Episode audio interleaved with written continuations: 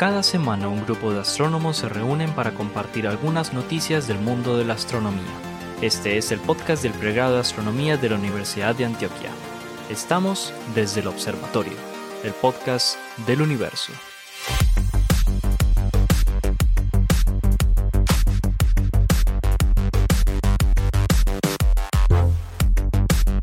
Bienvenidos a un nuevo episodio de Desde el Observatorio. Este es el podcast del pregrado de astronomía de la Universidad de Antioquia. Y estamos muy, muy contentos de continuar grabando cada viernes, porque pues nosotros grabamos los viernes, nos reunimos los viernes para grabar este podcast que sale los sábados, pero con una semana llevamos un, capítulo siempre adelante para poder garantizar casualmente que todos siempre podamos tener un capítulo especial para ustedes, para quienes nos escuchan.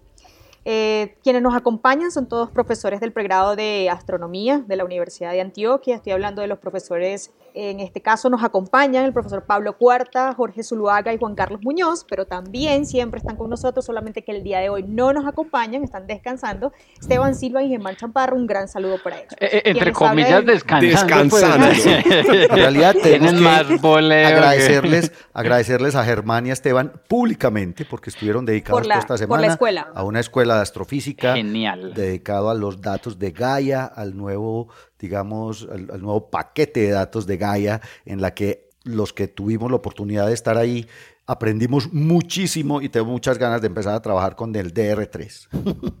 Súper. Y bueno, quien les habla desde aquí de, de, Bogotá, hoy Bogotá está, pues está, está normalito, no está tan frío el día de hoy. Eh, desde aquí de la Sergio Arboleda, bueno, un placer como siempre acompañarlos a todos. ¿Cómo estamos hoy? Muy bien, muy bien. Todo en orden. Bueno, Excelente. y como dice el profe Jorge, el que primero va aquí voy. Me toca a mí la primera noticia.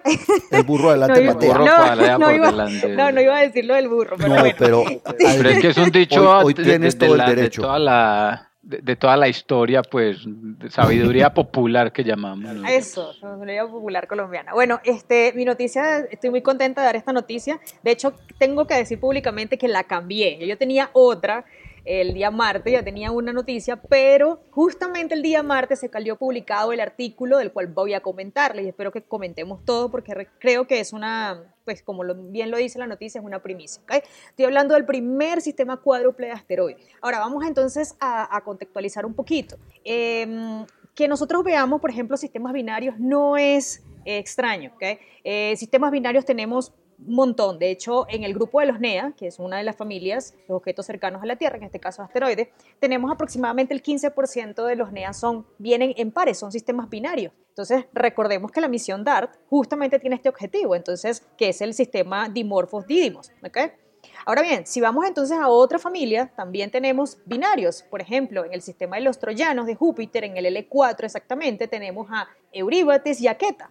Entonces, también otro sistema binario. Resulta que también hay sistemas un poco más complejos, que estoy hablando exactamente del 87 Silvia, descubierto en 1866. Eh, 87 Silvia está ya en la parte exterior del cinturón de asteroides. Él también es un sistema, pero no es un sistema binario, es un sistema triple, tiene dos satélites. Sus satélites fueron descubiertos en el 2001 y en el 2014. ¿okay? Entonces, digamos que sí, hemos, sí se conocen sistemas complejos, entre comillas, eh, claro, complejos también desde el punto de vista gravitacional, es decir, dinámicamente deben, deben ser muy, muy complejos la determinación de sus órbitas, justamente por las perturbaciones gravitacionales del cuerpo central alrededor y de estas lunas en torno a este cuerpo central. Pero, de nuevo, no es extraño encontrarse este tipo de sistemas, ni binarios ni triples. Pues resulta del que le estoy hablando es del 130 Electra. 130 Electra es un asteroide del cinturón principal. Estamos hablando, repito, 87 Silvia de la parte exterior ya estamos hablando del 130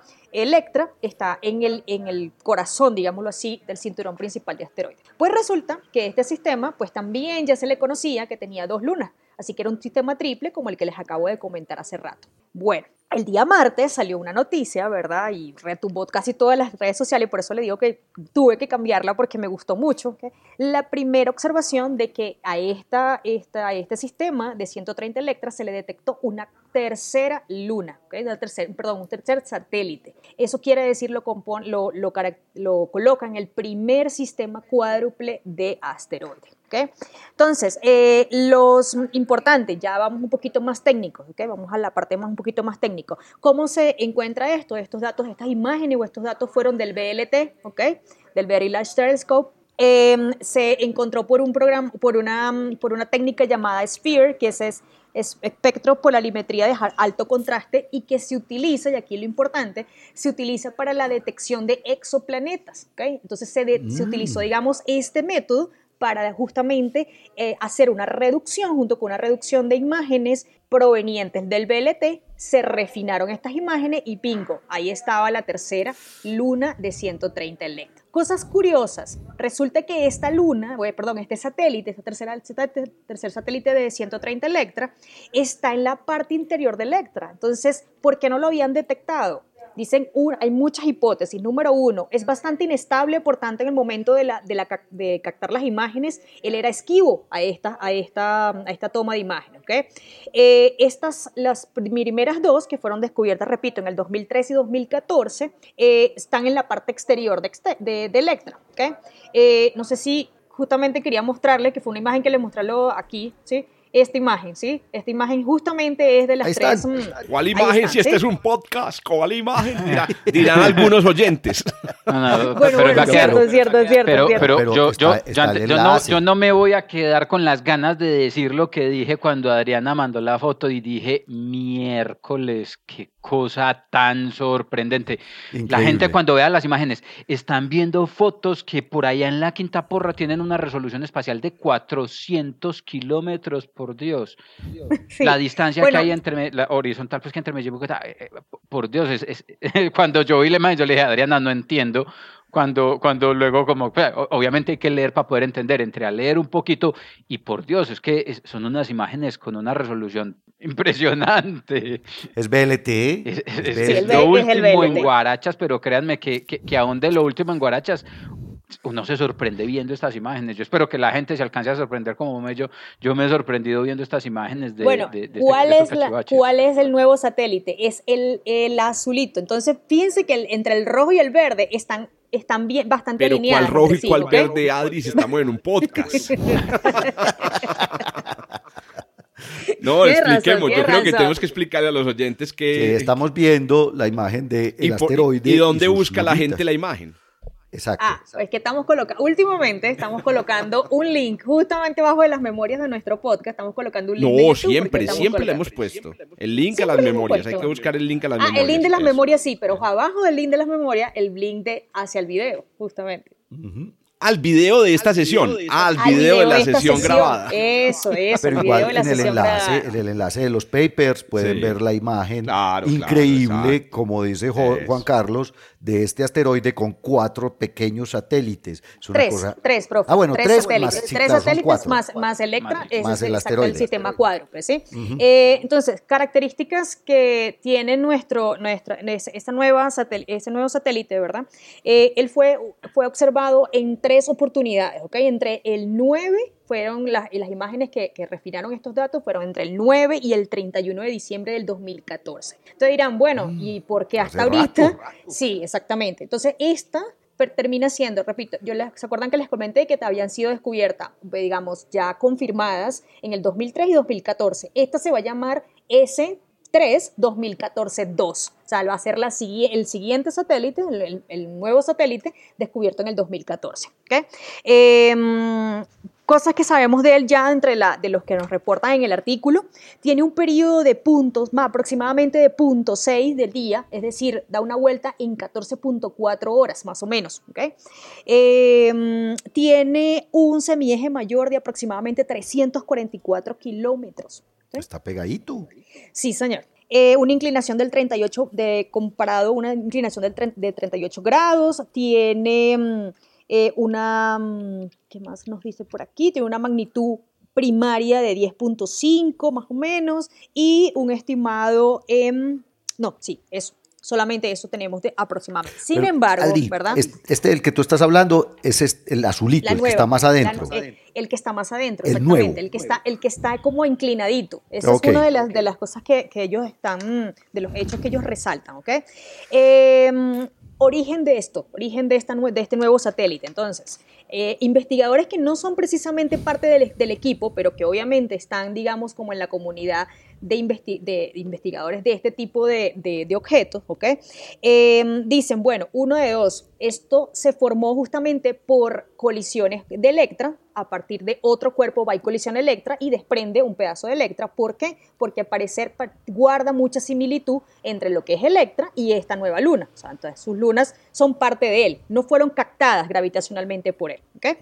Eh, enfatizan mucho el, que esta órbita está desalineada con respecto a las otras dos, satélites. Y eh, concluyen de que necesitan más datos, necesitan más observación justamente para terminarla de confirmar. A pesar de eso, eh, uno revisa en el, en el CNEOS de NASA y todavía a esta altura están reportadas únicamente las dos, la del 2003 y la S1 del 2014. Entonces, esta todavía, a pesar de que ya se le conocen algunos parámetros orbitales, eh, no todavía no está siendo reportada. Todavía no es oficial. Todavía no es oficial. Por eso, entonces, ellos, el mismo investigador, eh, digamos, mm, líder de, de este grupo, Em, dice que todavía faltan más observaciones y que seguirán haciéndolo justamente con el BLT para terminar de confirmar que en efecto es, una nueva, es un nuevo satélite de, de, 130 Electra. Entonces, nada, súper, súper chévere la noticia. ¿Y de dónde salen esas lunas, Adri? Eh, bueno, una de justamente de, las hipótesis, profe, es que sea por colisión, justamente de formación de colisión. Son pedazos de Electra. ¿sí?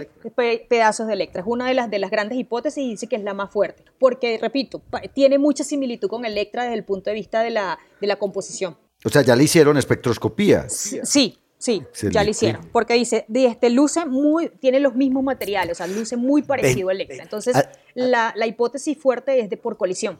Adri, ¿qué, ¿qué, instrumento de BLT es el que utilizan para esta observación de asteroides? Ahí lo mencionó, Sphere. Sphere. El Sphere, ah, el Sphere, ¿sí? El espectro por el, de alto contraste, es un espectro de alto contraste. ¿sí? Increíble, pero... Incluso, ellos esperan que con el Extreme Large Telescope, que, que esperan construirlo, todavía ellos no descartan encontrar no solamente más sistemas cuádruples, sino de seis, de cinco, múltiples.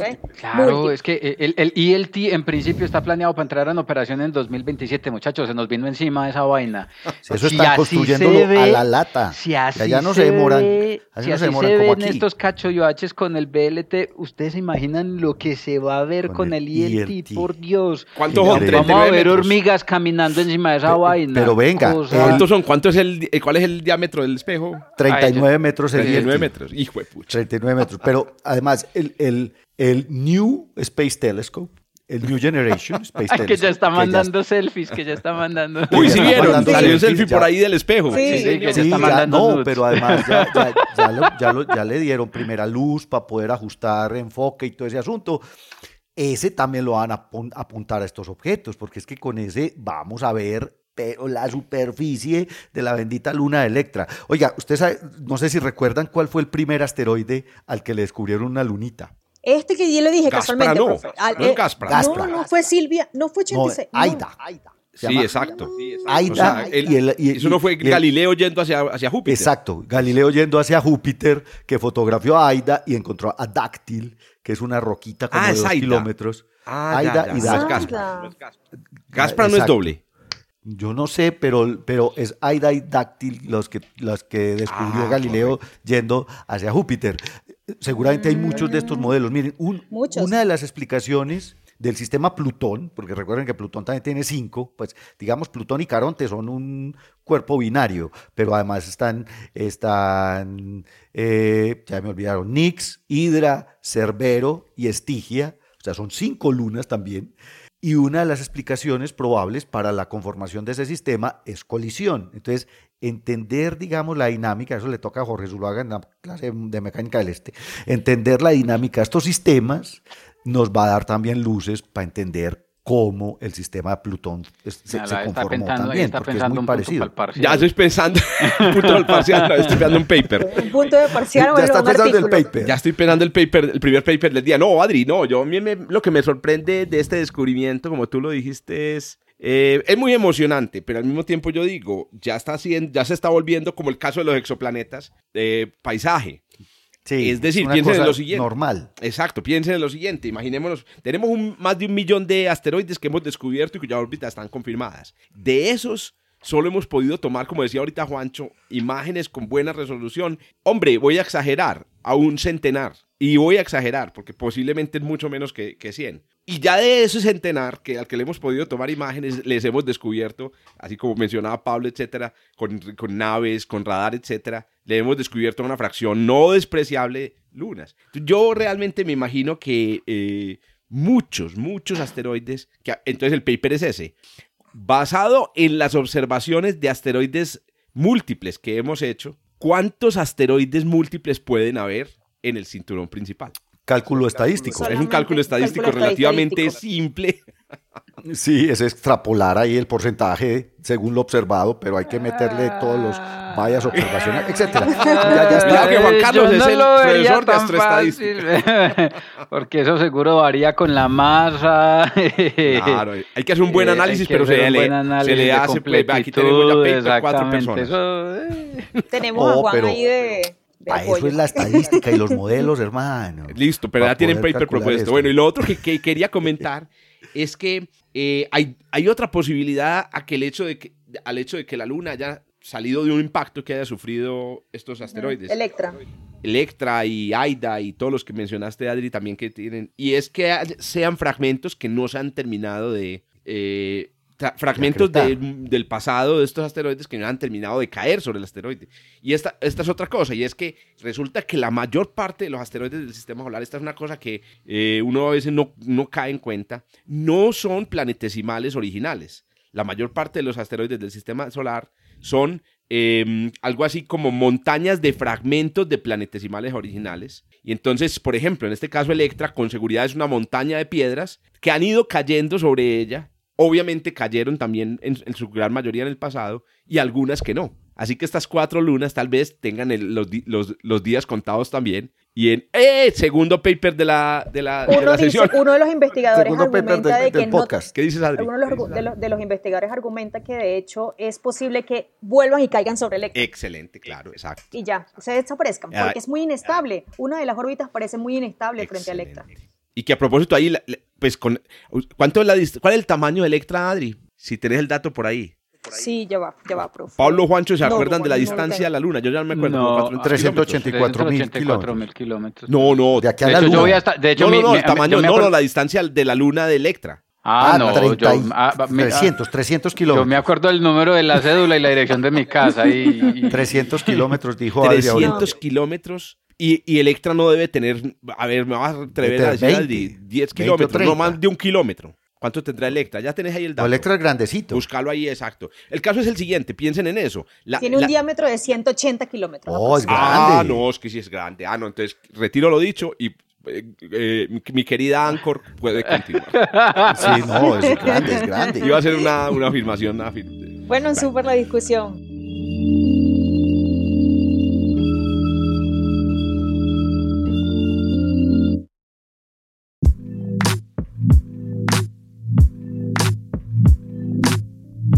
Vamos a continuar entonces. Profe Jorge, cuéntenos cuál es su noticia del día de hoy. Bueno, yo ah, siquiera me tocó de primero antes de que Pablo diga la noticia bomba, porque la mía también es noticia bomba, noticia bomba. de exoplanetas también es la mía. Entonces me adelanté. Bueno, me que no que sea esta pendejada de competir por, por la noticia no, bomba. este podcast es una competencia de la chiva, la chiva planetaria de hermana tenemos que excluir esa, esa, actitud, digamos, de la ciencia. Pero bueno, el caso es el siguiente. Les cuento que mm, en muy pocas palabras eh, se ha hecho la primera detección a partir de observaciones del año 2020 de un evento que se venía, digamos, em, eh, que se venía conociendo, cuya evidencia se había obtenido, pero indirectamente, y es la caída de material planetario en la superficie de una estrella. Hagas, digamos, eh, eh, traducción al cristiano, nos pillamos a una estrella almorzándose planetas. comiéndose sus planetas. Comiéndose restos de sus planetas, correcto. Bueno, ¿de qué observaciones nos estamos, a qué observaciones estamos refiriendo y a qué estrella nos estamos refiriendo? El Sol también traga fragmentos planetarios, es más, mucho material. Cometas a diestra y siniestra. Por ejemplo, exacto, cometas actualmente, pero con toda seguridad durante el proceso de formación planetaria, han mm. caído en el Sol asteroides, han caído Mercurio. si Mercurio sufrió un impacto, debieron caer pedazos, o sea, al Sol. Es más, si el, impacto que, que, produjo la extinción del KP, el Cretácico Paleógeno, que es en el que desaparecieron la mayoría de los dinosaurios, esa extinción produjo pedazos de, tierra que fueron a caer al Sol. Muchos el, el Sol es el sumidero del sistema solar. Lo que sea que se suelte de cualquier lugar al Sol. Es, va es el desagüe. Pues, y así si viene muy afuera, probablemente pueda caer en Júpiter, pero en general, lo que sea que venga de, de la, mayor, la mayoría cae en el Sol. Bueno, pero ¿qué pasa? Nótelo encuéntrelo. En un episodio anterior del podcast recuerdo que Esteban estuvo hablando de este tema, de cómo la composición química de algunas estrellas ya creciditas eh, se podía notar que cambiaba por la, debido a la presencia de, de planetas. Bueno, pero hay un tipo de estrellas o un tipo de objeto estelar al que le hemos descubierto con relativa facilidad la presencia de material rocoso o material proveniente de planetas. Y me estoy refiriendo nada más y nada menos que a las enanas blancas. Vale la pena aquí aclarar, pues, un tema conceptual, que las enanas blancas no son estrellas. ¿Por qué? Porque en, ellas no está ocurriendo proceso de, fusión nuclear. Solamente llamamos estrellas aquellas que eh, produzcan su energía o reemplacen la energía que pierden a través de procesos de fusión nuclear, especialmente de hidrógeno, hidrógeno y elementos más pesados que el hidrógeno. Las enanas blancas son, eh, piensen, piensen en esto, un objeto sólido extremadamente calientes más o menos 100.000 grados tiene una enana blanca, pues jovencita, que se enfrían, se enfrían a lo largo de eh, miles de millones de años hasta convertirse en objetos fríos y oscuros.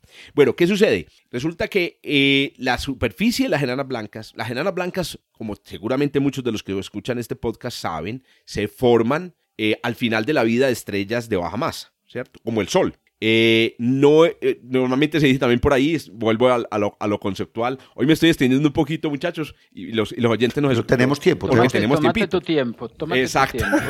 tenemos un, un, un, un presentador menos. Las enanas blancas no se forman por el colapso de las estrellas, eh, de las estrellas. Es una, una, concepción errada que siempre hemos dicho. Las enanas blancas son el centro de las estrellas que ha quedado en pelota. Es, expuesto después de que se empelotan al final de su vida. Entonces yo por eso, y lo he dicho varias veces aquí en el, en el, podcast, se, debe decir es, por ejemplo, que el Sol está embarazado de una enana blanca y efectivamente el, el, centro del Sol ya tiene una densidad que es, significativa y su densidad va a crecer hasta que se convierta en una enana blanca, en una blanca posiblemente entre unos eh, 4.000 o 5.000 millones de años. Ahora bien, ¿qué sucede? Como es el centro de la estrella, es el lugar de la estrella que contiene el resultado de la fusión nuclear. En las estrellas de muy baja masa, el resultado de la fusión nuclear es helio puro, casi helio puro. Pero en estrellas como el Sol o más masivas, también se forman eh, carbono, se puede formar carbono y se puede formar oxígeno. Entonces, las enanas blancas, muchas de las enanas blancas, pues básicamente tienen, eh, están hechas en su mayor parte de carbono y oxígeno y tienen seguramente una atmósfera de hidrógeno y helio. Entonces, ¿qué pasa? Como son objetos muy especiales con una composición muy particular, se les nota, se les nota que están cochinas, se les notan que tienen cosas que no pertenecen eh, a ellas.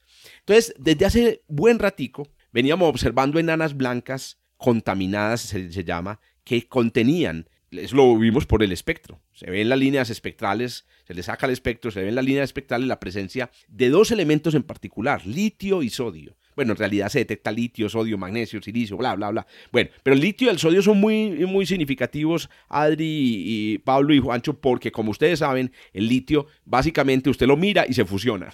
Eso es muy raro, el, litio es muy inestable. El litio se fusiona nuclearmente a bajas temperaturas. Entonces, ¿qué sucede? La mayoría de las estrellas se comen el litio, o sea, se hacen desaparecer el litio, lo convierten en otra cosa. Inclusive el litio es un indicador de edad las estrellas que contienen mucho litio normalmente son muy jóvenes. jóvenes. O sea, sirve para datar. Sirve para datar. Porque, porque solo dura un ratico en la edad, digamos, en la, en la, evolución estelar. Entonces imagínense una enana blanca con litio. Eso no tiene presentación. Ese litio tuvo que haber venido de otra parte. Es como, es como un viejito con acné. me gusta, me gusta. Voy a pensar en, esa y en otras analogías. Eso. O, un viejito por aquí con leche materna en la Ay, no, ay, ¿qué es esa analogía? Ese está muy horrible. No, no, no, horrible. no, no, no, no. Seguí con la noticia. Seguí con la noticia más bien. Es que ahí es donde le sale a uno el, el, el burro. Bueno, el caso es el siguiente. Habíamos detectado estas, estrellas, estas, estas estrellas contaminadas, que a propósito, vean este dato tan interesante. Este es un trabajo del 2021, que incluso ahí en, el, en, el, en los enlaces agregué un enlace a este trabajo del 2021 porque resulta, Pablo, vos que has trabajado en temas de, de planetas, pues eh, buena parte de tu, de tu vida profesional, resulta que han descubierto con los elementos químicos en estas estrellas enanas blancas contaminadas que las rocas que podrían haber en, los exoplanetas rocosos son muy raras o son muy diferentes a las rocas que encontramos en la Tierra. O sea, la composición condrítica. La composición mineralógica, el tipo de minerales. Esto es muy interesante porque imagínense una, una, escena de película de ciencia ficción, ¿cierto? De una, una, tripulación, hombres y mujeres aterrizando en un exoplaneta y viendo unas rocas y diciendo, ay, pucha, nosotros nos imaginábamos aquí, no sé, las mismas rocas parecidas a las de la Tierra unos silicatos, los mismos tipos de silicatos, y yo me lo imagino que entre ellos llevarán una geóloga, ¿cierto? Llevarán un, un minerólogo, y cuando miran, estas rocas no son como las del sistema solar. O sea, mejor dicho, parece que la diversidad mineral del universo es más amplia, y eso lo sabemos por las enanas blancas contaminadas. Pero bueno, ya me desvié mucho para, ah, para no contarles la, la noticia. La noticia es, entonces, que ahora no solamente vimos una enana blanca contaminada, vimos el momento exacto en el cual el material del planeta está cayendo en la nana blanca. ¿Y cómo lo vimos? Lo vimos porque, bueno, eso me suena a paseos. obviamente no, astrónomos, yo no tuve, nada, yo no tuve nada que ver ahí. Eh, estamos hablando de un grupo de astrónomos em, pues, con varias, varias afiliaciones, pero digamos el primer, el primer autor pertenece a la Universidad de Warwick o de Warwick. Em, de apellido, ustedes son muy decentes. Yo casi nunca menciono a los autores porque son a veces impronunciables. Este es de apellido Cunningham. ninguno es Aramillo. ninguno es Aramillo, ninguno es Zuluaga, ninguno es Mejía. bueno, el caso es que mm, este grupo, como les digo, tiene el primero, la primera afiliación es la Universidad de Warwick, eh, estudió, eh, utilizó datos de em, Chandra, datos de Chandra. Eh, Chandra, ustedes saben, es un telescopio de rayos X eh, todavía está funcionando. Em, y resulta que mm, detectaron en una, enana, en una enana blanca cercana, para que tomen nota por favor de esta enana blanca, porque es una enana blanca muy especial. Tiene un nombre pues así como de, turno de banco. Es la enana blanca se llama G2938. Es una G2938. Ese G, ese G es de, Ese G es del, de, un catálogo o de un instrumento que se llama G-Class. G-Class. correcto. El caso es que esta, esta nana blanca, ojo pues, está apenas a 40 años luz de nosotros. Es una nana blanca relativamente cercana. Y en el pasado le habían detectado un exceso de infrarrojo, ¿cierto? ¿Qué significa un exceso de infrarrojo en astrofísica? Significa que alrededor de la estrella hay cosas más frías que la estrella, mucho más frías, y normalmente es una, se, se, asocian a, primero, la posibilidad de que haya un objeto frío. Entonces creían que la nana blanca estaba orbitada por una nana marrón, o podría ser un disco de polvo. Ahora bien, ¿de dónde saca un disco de polvo una nana blanca? Hágame el favor. Resulta que lo más seguro es que la nana blanca en su evolución, ustedes saben, las, estrellas que forman enanas blancas pues crecen, crecen hasta que en su evolución em, hay dos factores. Uno, la atmósfera de la nana blanca puede destruir los planetas. Se cree, por ejemplo, que el Sol podría, va, a destruir a, Mercurio, va a destruir a Venus. Pero también, como la nana blanca va perdiendo su atmósfera, perdón, la estrella, entonces la masa de la estrella se reduce a la mitad. Entonces este sí es un ejercicio, Juancho, para, para mis estudiantes de, de, mecánica del este. Quítele la mitad de la masa hoy al Sol y adivinen qué pasa. ¿Cierto? Entonces, inmediatamente... ¿Qué dices, Adri? Que los estudiantes cuando oigan estos podcasts van a decir, vamos a tener que ir a, los, oír todos los podcasts para ver las preguntas de los exámenes. Ah, no, es que yo a los estudiantes les doy 20% de nota por escuchar nomás el podcast. Por escuchar el podcast y por, traer dos amigos. y por traer dos amigos. Acuérdense que este podcast es, ¿cómo es? Eh, modelo pirámide multi, multinivel. Oiga, déjame, yo termino que ya, me, ya me extendí mucho.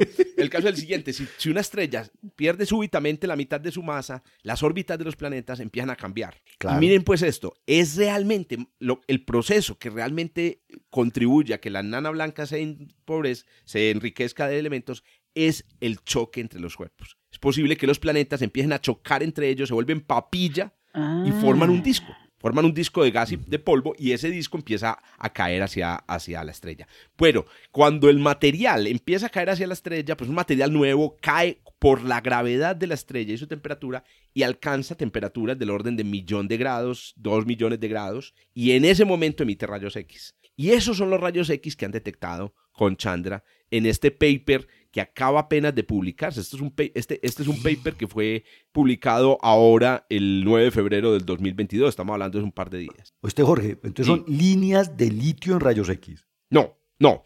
El litio del sodio no, no, no, no aparece Se ve por otro lado en el espectro normal. emisión de rayos X. Ah, ok, ok. Ahora uno dice, la, pero visión, la visión es por la caída del material. Eh, eh, entonces miren, como, como lo hemos discutido en otros programas, pues ¿cuál es la explicación de la emisión de rayos X? Podrían ser muchas cosas. Una de ellas, la misma enana blanca, la misma enana blanca produce Está rayos demasiado X. caliente. Muy difícil, exacto. No se puede producir un millón de grados de la noche a la mañana. Eh, que caiga otra cosa, por ejemplo, si cae material de otra estrella. No, ¿saben qué? Y aquí viene el último dato y con esto cierro. ¿Cuánto material debería caer para producir esa emisión de rayos X? Lo calcularon y la cantidad de material es compatible primero con los modelos de acreción de polvo de, que, se han, que se han, digamos, calculado a partir del enriquecimiento de otras enanas blancas. Y es millones de veces menor que el que se ha detectado en enanas blancas que acretan material de otras estrellas. Entonces, todo Sí, no, es, no es una gigante roja en un sistema no hay nada por binario ahí de cerca contacto. que sea eso. Le voy a dar el último dato. A ver, ¿cuánto material rocoso hasta- está acretando esta estrella? Porque es que además pudimos medir la cantidad de material rocoso. No, esos son porcentajes de la masa terrestre. Pues, Les voy a dar el dato en, un- en unas unidades que son las unidades que dan en el 1% de la paper. masa del te- del- de la Tierra, una cosa así. ¿Cuánto? Acumula por segundo más o menos unas 5 millones de toneladas de material rocoso. Eso no es mucho. Exacto. Eso no es Una. Pues le- montaña. Le, hice el cálculo. Acumularía más o menos esa enana blanca se está comiendo una luna, o sea, la masa de una luna, en 2 mil millones de años. Ah, no, eso no es nada. Oíste, pero entonces, pero el- o sea, el efecto, digamos, de esta materia que es muy poquita sobre la superficie de la nana para producir rayos, X, que, es una cosa increíble. Por supuesto, ese es el O punto. sea, la de todas maneras, un millón de toneladas es que es una enana, es que es una enana blanca, imagínese la energía, pues eh, es que con la, la- potencial la energía de la interacción gravitacional con una enana Exacto. blanca no es cualquier cosa, entonces imagínese. Eso, el, el- campo el- gravitacional intenso, del- el tamaño es muy pequeño de la del nana. asunto, porque Caer, caerse, tropezarse, pues, y caerse al piso en una enana blanca debe doler un montón. Y, además parece después de que caiga. Entonces, para volver sobre mi primer punto, ¿por qué es una noticia bomba? Es una noticia bomba porque en astrofísica todos los procesos que hayan sido predichos teóricamente y de los cuales por primera vez tengamos una evidencia observacional, hay que abrirles una botella de champán. Y este es uno de esos procesos. Este es un proceso increíble. Oíste, Jorge. Sí. una pregunta última. Eh, eh, digamos que la tasa de acreción de estos discos es mínima porque probablemente los planetas quedaron desperdigados y vaporizados. Es posible que haya procesos de acreción nuevos que formen planetas, porque vamos, por ejemplo, a los sistemas planetarios alrededor de pulsars. Genial esa pregunta, Paulinchi. Ahí está el paper Correcto. para este. Ese está buenísimo, buenísimo. O sea, ese ya vamos en tercer paper entonces. Tercer Este, paper este es... podcast está muy productivo sin Germán y tan sin Esteban. qué po- Qué podcast tan productivo, Dios. Vamos a combinar los códigos, vamos a utilizar los códigos de Germán y Pablinche para hacer simulación de formación planetaria en discos En de baja masa alrededor de enanas blancas. Ahí está. Vea, no, sí, no, y- Sí, de verdad, claro. podemos, podemos mirar los parámetros. Pero yo me voy a adelantar el un resultado, resulta. Pablinche, para que lo pongamos en el abstract incluso antes de escribir el paper. Yo digo que Sí. ahí en ese disco, alrededor de, em, de esta estrella, enana. ahí hay planetesimales por lo menos. O sea, Sí, ya hay claro, asteroides. Ya hay, exacto. Al menos Eso- están eso- en, en esa etapa. Hay un cinturón de asteroides probablemente.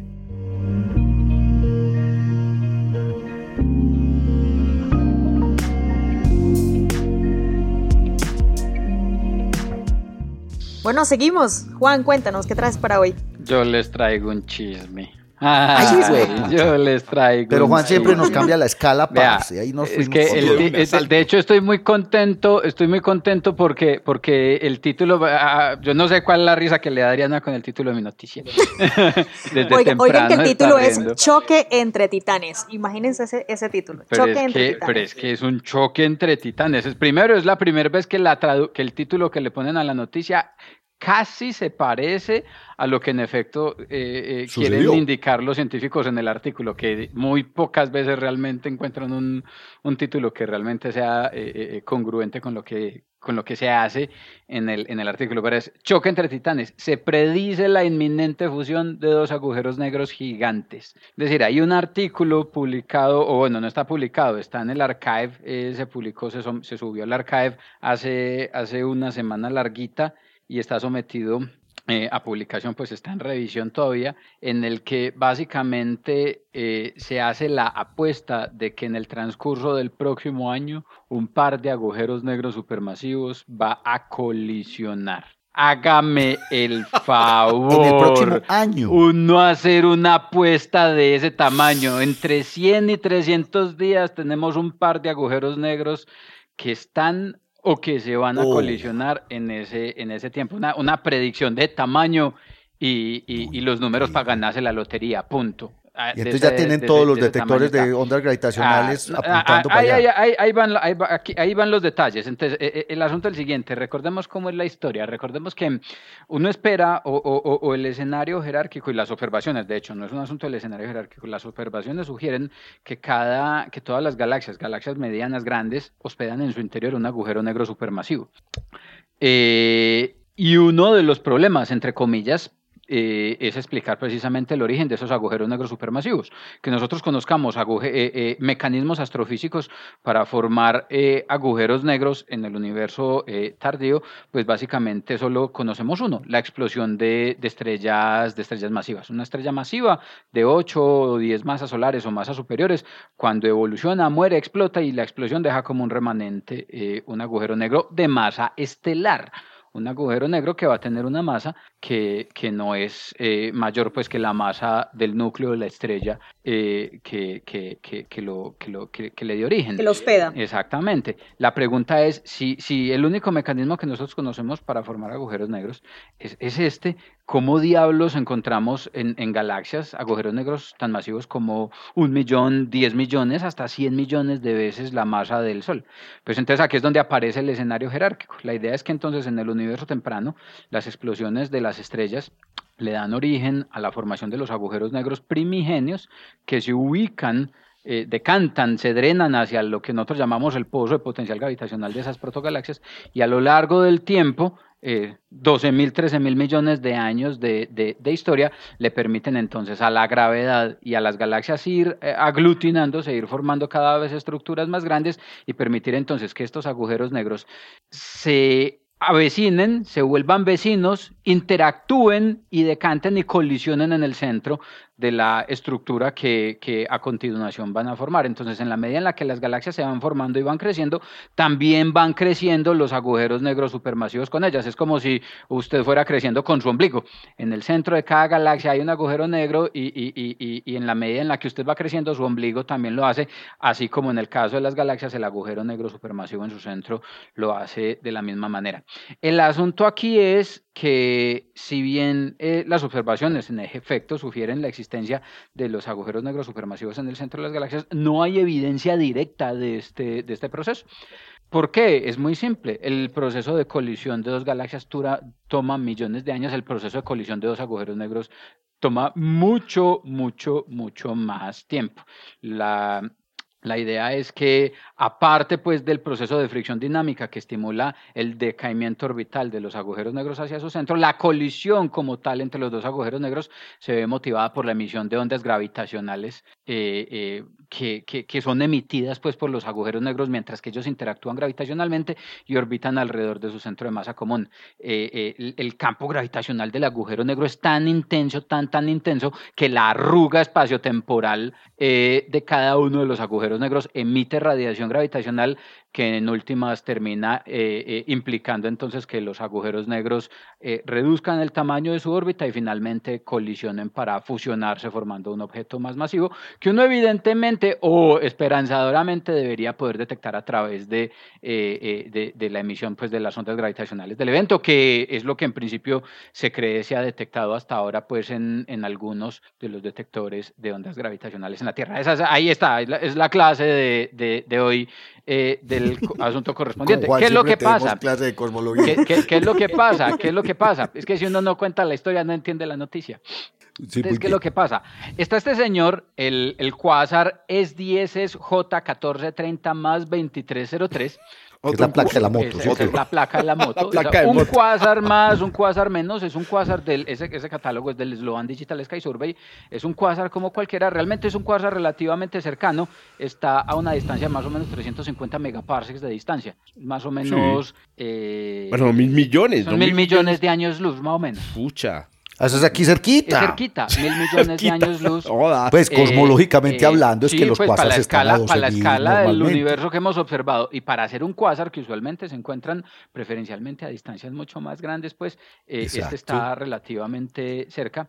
Eh, este cuásar eh, se ha observado con el Digital Sky Survey y recientemente con observaciones del telescopio ZFT, que es el Zwicky Transient Facility, es un telescopio que en, el observatorio de Monte Palomar eh, adaptaron para ponerle una cámara de campo muy amplio, muy, muy amplio, con el que se pueden tomar en pocas imágenes, vamos a decirlo así, muchas fotografías del cielo completo a lo largo de una misma noche, permitiendo observar fenómenos de naturaleza transiente, eh, de naturaleza transitoria. Entonces, haciendo uso de esta facilidad, se pudo detectar en este AGN en particular variabilidad que no es nada novedoso. Se conocen desde hace tiempo a genes que tienen variabilidad eh, eh, de manera regular. Periódica. Exactamente, eh, no se entiende, hay diferentes mecanismos que pueden motivar esta variabilidad, pero una de las razones por las cuales se cree puede haber variabilidad en los AGNs es porque haya un par de agujeros negros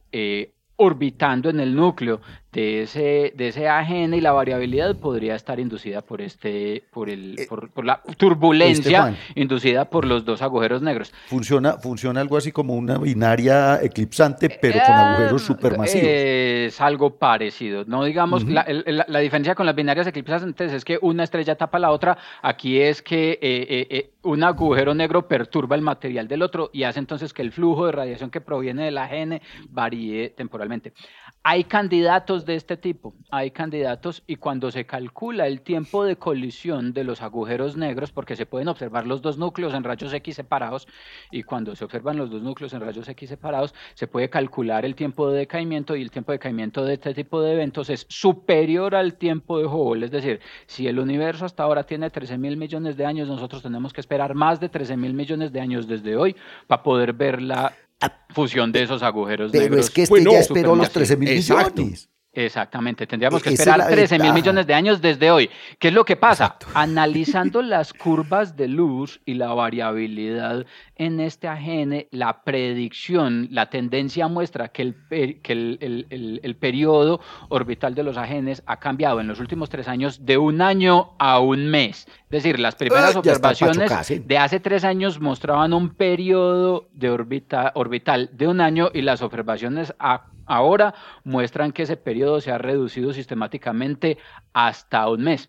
De allí que el análisis de las curvas de luz sugiere que en efecto la colisión debería darse entre aproximadamente 100 días a 300 días, es decir, en el transcurso más cerca. del este próximo, del próximo año. Aquí le calculé abril. En abril la sería. próxima cuarentena. Observaciones hechas en óptico.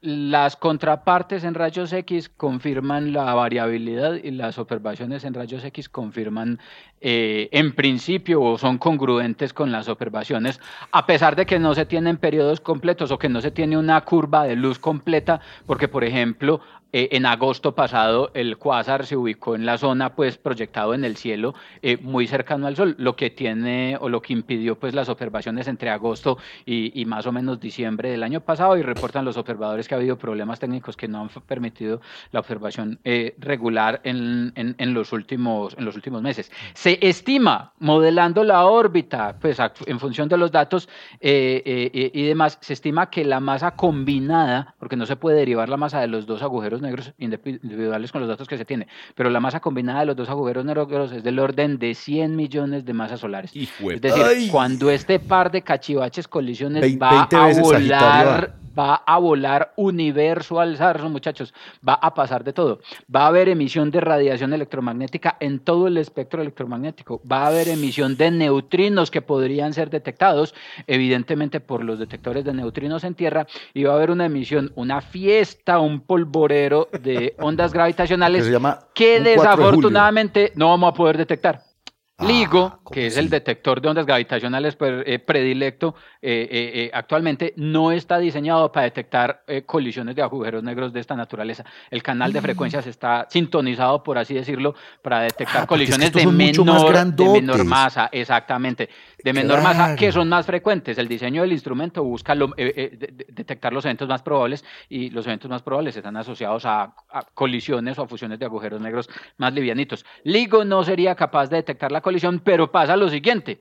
Así como cuando estalla una papeleta, cuando estalla pólvora, eh, después de un tiempo se puede quedar algo de perturbación en el vecindario, la onda que usted escucha y las reverberaciones si usted tira la papeleta en un lugar eh, con paredes, eh, en el espacio-tiempo van a quedar reverberaciones asociadas al proceso de colisión de los dos agujeros negros que alteran el periodo de rotación de pulsars que estén en el vecindario, que estén en el interior de la galaxia huésped de los agujeros negros. Observando las variaciones en los periodos de los pulsars, se podría inferir desde el punto de vista de las ondas gravitacionales la, la, la, colisión. una detección indirecta sería. una detección indirecta. Pero, pero, igual, pero igual vamos a ver el tiestazo que se den en rayos X, en rayos gamma y en muchas otras cosas. Exactamente. ¿Qué pasa? Podría ser otra cosa.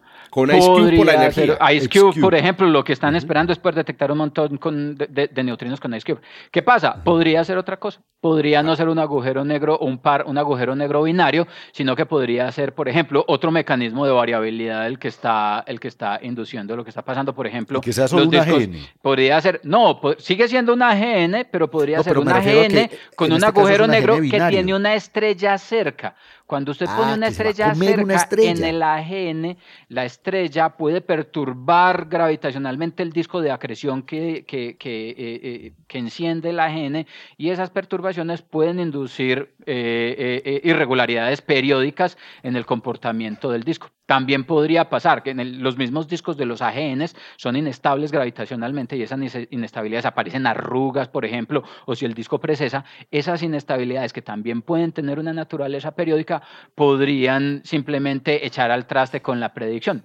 Sin embargo, sin embargo, todo el mundo, y literalmente hablando, todo el mundo el que tiene tiempo de telescopio disponible durante el próximo año tiene una horita reservada para observar este cachivache todos los días, porque donde esta vaina explote, donde esta vaina colisione, va, a ser la primera detección directa de la colisión de dos agujeros negros supermasivos, dándonos evidencia de primera mano del proceso de acreción eh, de los agujeros ¿Y de cómo se forman, en cómo se forman de cómo se forman. Lo que le digo es que no tenemos evidencia, tenemos una teoría que sugiere cómo para la cosa, pero, pero es que es imposible esperar un tiempo de Hubble para ver eso. Sería una gran casualidad que esto pase, pero en alguno de los, de, algunos de los comentarios decía, esto es un evento raro, sí, pero es que los eventos raros pasan y Oiga, quita este va a ser el papayazo para que lo ponga. Entonces la fecha, la, fecha, vea pues la fecha que estoy calculando. No se comprometan durante el próximo año. 12 de mayo de 2022, de este año. Si son 100 días es este año, a 22 de mayo de 2022.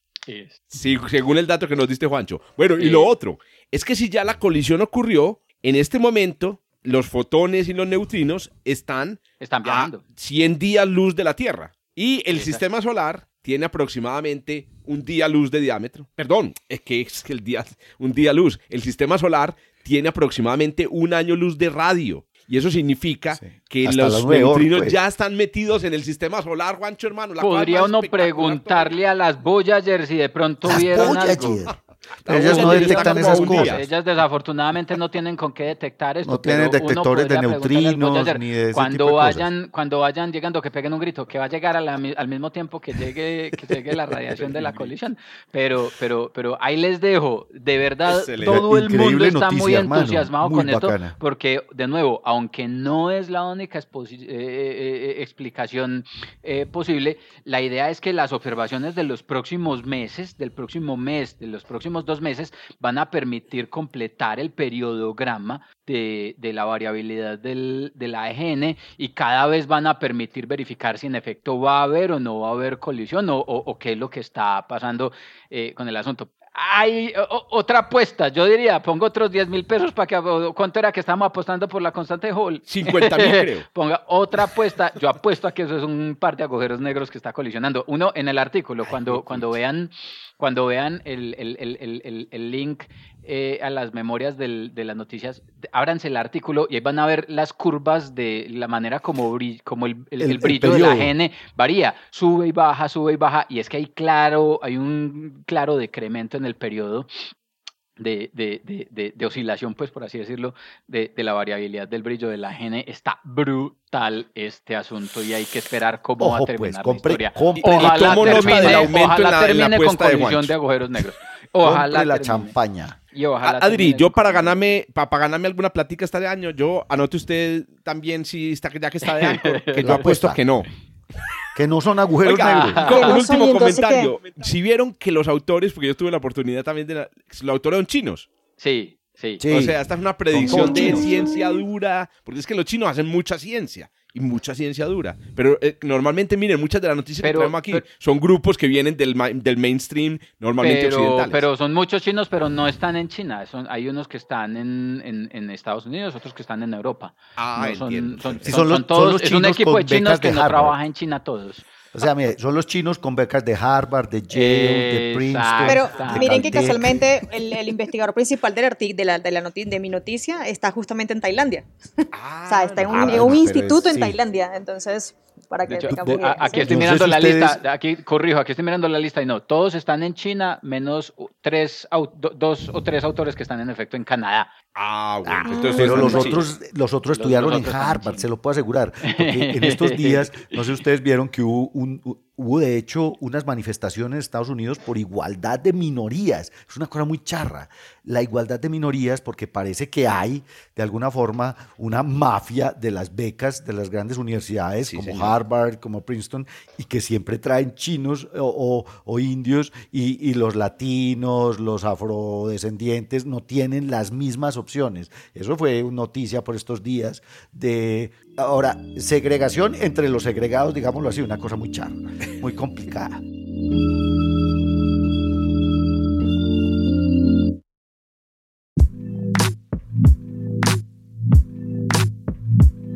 Bueno, ya que usted habló, finalice este podcast.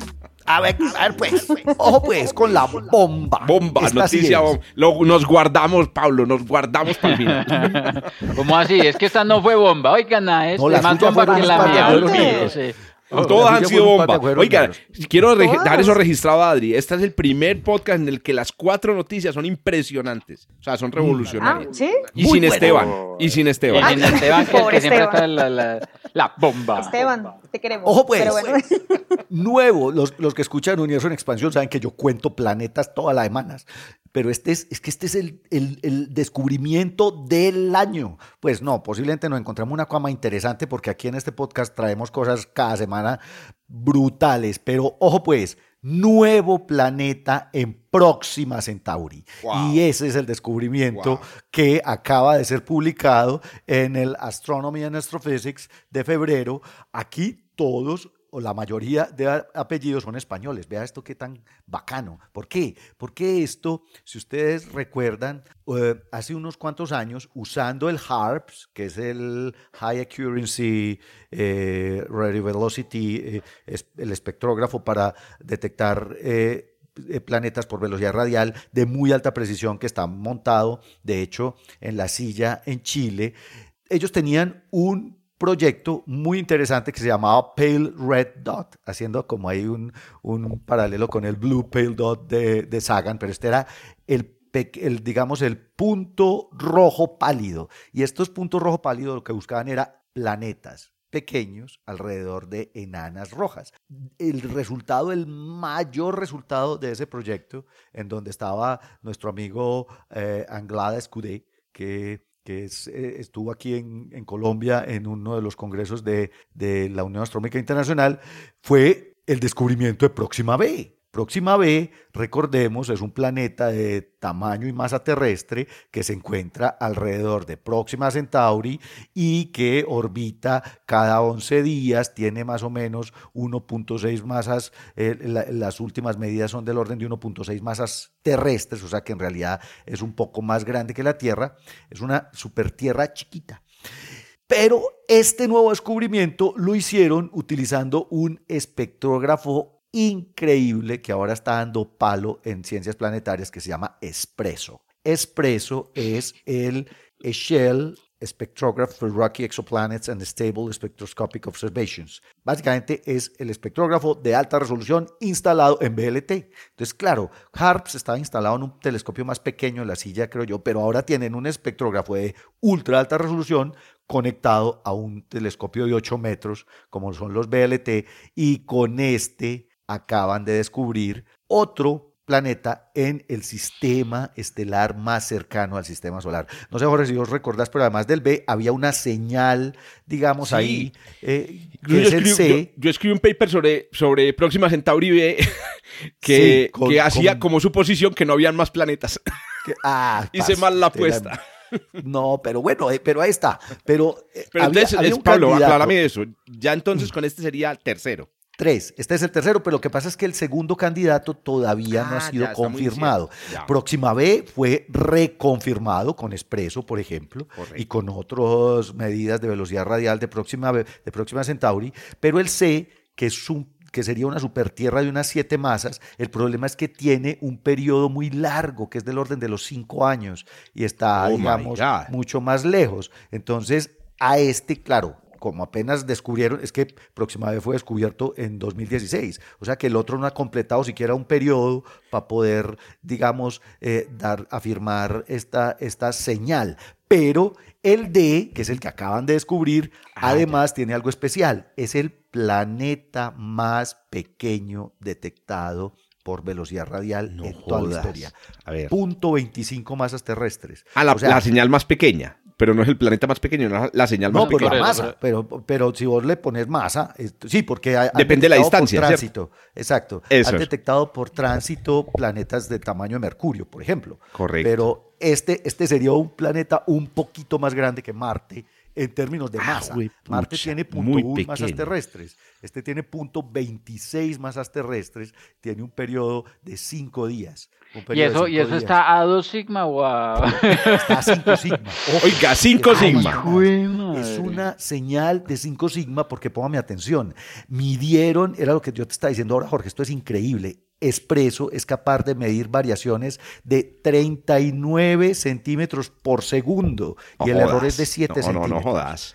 Uno hablar de centímetros. Me acuerdo que en astrofísica se utilizaban antes mucho los, las unidades del CGS. En, los, todos los libros eran CGS. Y uno decía, pues esto es porque utilizan gramos y centímetros en astronomía. Y resulta que llegamos ya al nivel de los centímetros. Expreso, Expreso ya detecta planetas con, eh, con variaciones de velocidad radial de 40 centímetros por segundo. Esto está todavía lejos, por ejemplo, de detectar tierras alrededor de una estrella como el Sol. La Tierra mueve al Sol 9 centímetros. O sea, es el error de expreso. El movimiento que detectaríamos de un planeta como la Tierra alrededor de una estrella como el Sol a una unidad astronómica exactamente por velocidad radial está del orden de, de 1 sigma para expreso, pero esto es una cosa increíble. 39 centímetros por segundo con un error de 7. Esto es pues la, la bomba, porque es que pensar que el, la estrella más cercana, y volvemos al asunto estadístico, la estrella más cercana al sistema solar posee un sistema planetario. Es que no estamos hablando de, ya van tres, pues el, el C seguramente después lo van a, a, confirmar y bueno, ahí se tiraron el artículo de, de Jorge, pero no, lo interesante el artículo de Jorge que hiciste con, Es con Sebastián, Sebastián. Con Sebastián Bustamante. Es que ellos modelan el interior de Próxima B y la evolución térmica, que es una cosa maravillosa. y magnética. Mm. Sí, muy bacano. Ese artículo es bien interesante. Ahí está. Oiga, un nuevo planeta. Vea el, el que me conseguí por aquí en internet. La velocidad de una hormiga, 86 centímetros por segundo. Ay, eso es, el doble. o, sea, Expreso podría medir la velocidad de una hormiga. Va, al va, cuánto? Doble, el doble. A la mitad. A la mitad de la velocidad de una hormiga. O sea, podría medir la velocidad de una hormiga lenta. Exacto. Exacto. De una hormiga borracha. O cargada con una hoja cargando una hoja.